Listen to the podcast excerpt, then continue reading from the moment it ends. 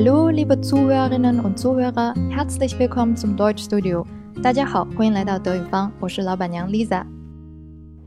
差不多一个月前呢，德国的中小学生们刚抗议完一波气候变暖，上周末，德国的大人们又涌向了柏林街头抗议租金上涨，而这件事儿现在也成了德国媒体的一个热点。按道理说呢，在德国租房应该比在国内租房更有安全感一些，毕竟有一大堆的法律还有组织是来专门维护租客权益的。那有这么多可以说理的地方，到底发生了什么，让这些柏林的老百姓不得不走上街头，靠游行来争取权益呢？说到底呢，还是房价上涨惹的祸。习惯了稳定物价的德国老百姓，他哪受得了这些年房价的一涨再涨呢？导致柏林房价上涨呢，主要有三个原因。一来呢，这个柏林作为欧洲大都市，每年都会吸引到大批的人口，那盖的房子又有限，所以渐渐的这个房子就不够住了，供不应求，房价自然上涨。二来呢，虽然这个柏林的房价涨幅很快很高，但是相对于慕尼黑、法兰克福啊斯图加特这些城市来说，柏林的平均房价已经算是很温柔了。很多国际买家呢，就纷纷的从四面八方涌入柏林购置房产，炒房团来了，这个房价不涨也才怪呢。那么柏林的房价涨还有一个历史的原因，二战之后，政府呢为了保障居民的住宅，盖了很多公租房，或者说我们的那种经济适用房。两德统一之后呢，东柏林呢就出现了很多闲置的房屋。柏林政府为了缓解当时的这个债务，改善财政，就把很多当时的公有房卖给了房地产公司，那就这些房子被私有化了。企业它自然是以盈利为目的的，所以呢就会积极的推动房价上调租金。目前呢，在柏林市场占有率最高的一家房地产公司之一就是 Deutsche Wohnen，也就是大家看到这个。条幅上面写的这个，你看这个 logo 就应该知道它跟 Deutsche Bank 德意志银行有一些关系。没错，它就是一九九八年呢德意志银行成立的一家子公司。表面上是一家房地产公司，但是 Deutsche Wohnen 它这么多年来在柏林主要是收购房产。为这个哄抬房价做了很大贡献，但是并没有为这个德国的老百姓真正的盖很多房子来解决他们的住宅问题。这也就是为什么这家公司成为了这次柏林游行的众矢之的。那么现在有越来越多的这个柏林的租房客们呢，担心因为交不起房租而被迫离开自己住了几十年的房子，而且他们一旦搬出去，要想再找到合适、租金合适的房子也会越来越难。于是乎，就有了上周末的万人大游行。我们可以看一眼这个第二张图上的这个抗议标语，觉得挺有意思的。因为一般抗议者们他们都很善于用这个文字游戏的方法来表达不满。那我们看到他们反对什么呢？他们反对的是 VANSIN，支持的是 wozin。vanzin 指的就是疯狂的、让人意想不到的事情，可以是好事儿，也可以是坏事儿。那这个租金上涨肯定不是什么好事儿。他们用 VANSIN。来形容现在的情况，就说明他们认为这个租金已经涨疯了。w a z i n 呢，也就是把这个 w a n 字里面的字母 r 换成 o，这个单词应该是抗议者们他们自己编出来的一个词。我们可以拆成两部分来看，前面的这个 warn 来自于动词居住 wohnen，后面的 zin 呢指的是意义，一个什么事儿有什么意义，就可以说 bla bla macht zin，就是英文的 make sense。我们看到这个标语的话呢，可以把它理解成为这个房子的意义是用来住的，而不是用来疯狂投机的。这是我自己个人的理解哈。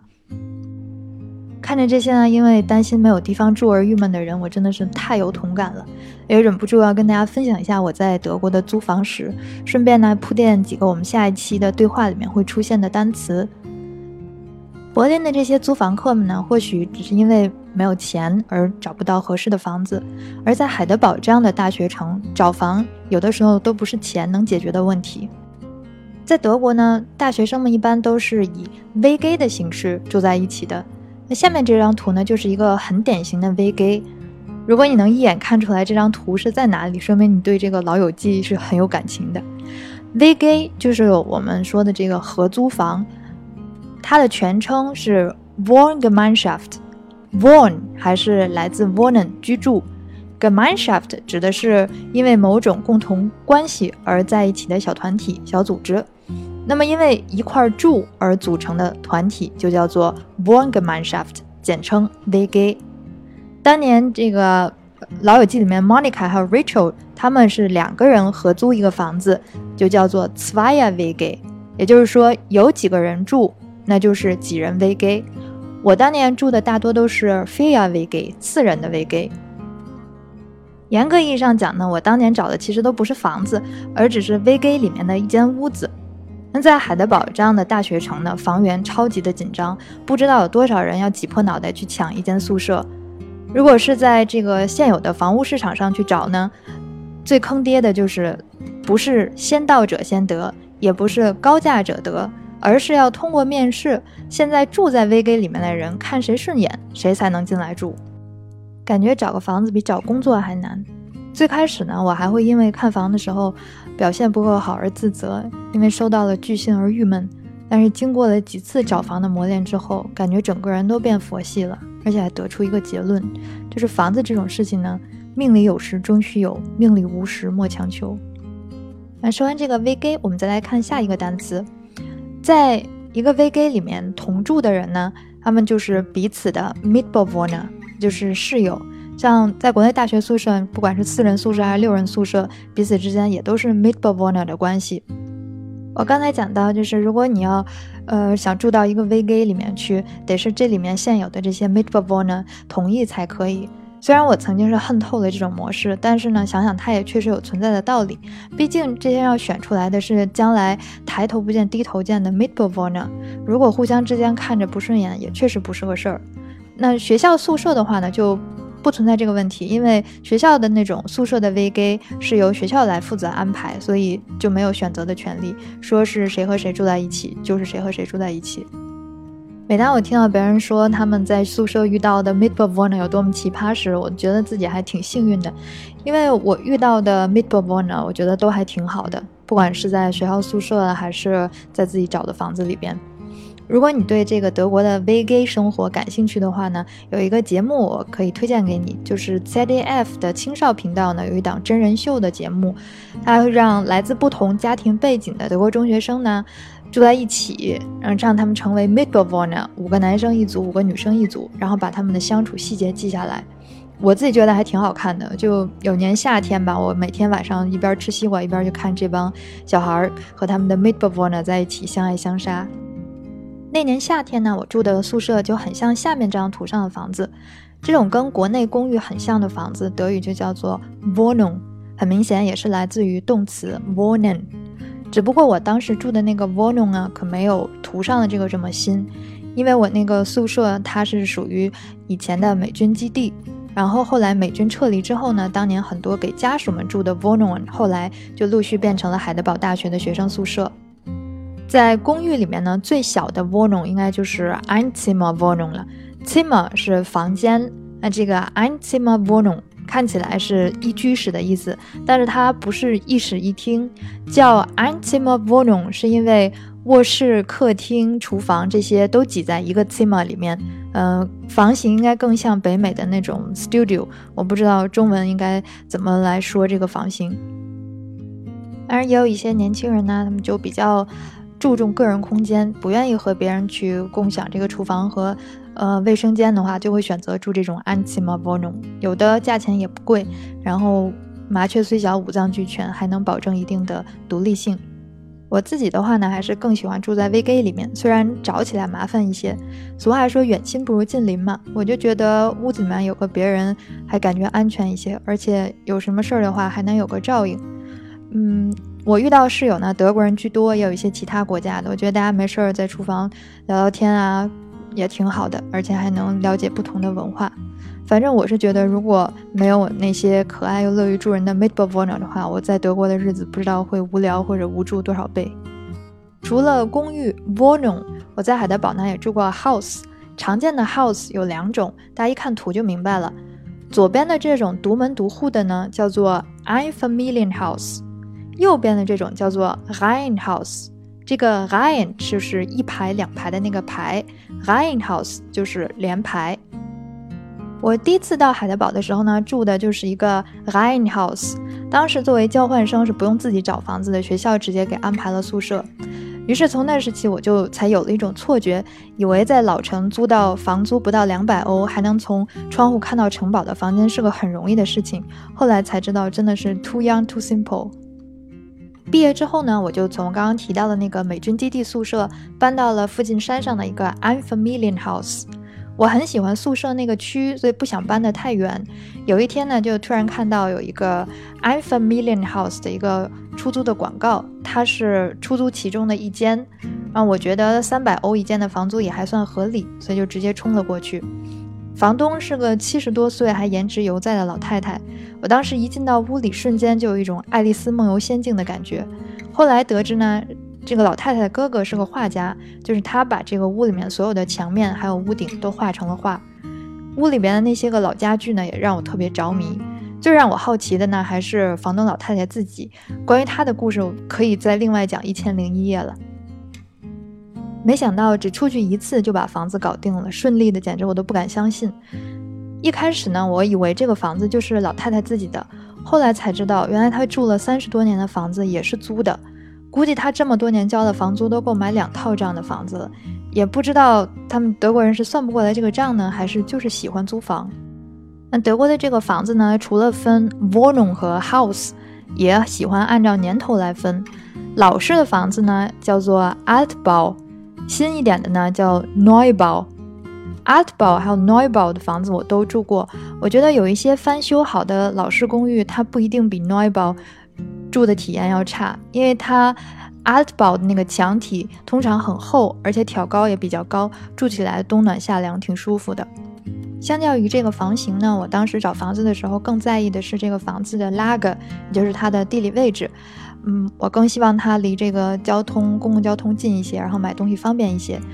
下面这张卫星图差不多就是海德堡的全貌了，半边靠山，半边靠田。这个城的东西南北中，我几乎都住过了。当时找房的原则呢，就是要离公交站步行不超过三米路整十分钟，上学的时候不用倒车。最远的一次呢，我住到了海德堡北边的小城 Dosenheim，好在那里呢有直通海德堡市中心的有轨电车，所以进城也是非常的方便，而且最多也不会超过半个小时。像住在 Dosenheim 这种大学城附近的小城镇呢，它有一个好处，就是这些小镇为了吸引学生落户，会有很多优惠的政策，比如说会报销学生票，你就可以免费的坐公共交通，或者是在签证上延签的时候给你多延一年等等。所以在交通便利的条件下，我觉得这些小地方也是学生不错的选择。除了 Lag 地点，我最关心的肯定还是房租了。那租房子叫做 Mieten，变成名词房租就是 Mieter。在德国租房子的时候呢，要看清楚它这个租金 Mieter 是冷租 Kalt Mieter 还是暖租 Warm Mieter。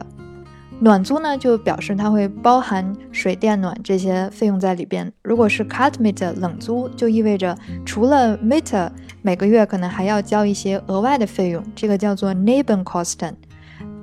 每个房子的情况不一样，这个 Nebenkosten 它所包含的内容也不一样。嗯，气电水暖这些对应的德语呢，分别是 Gas、Strom、Wasser，还有 Heizung。Heizung 就是暖气的意思。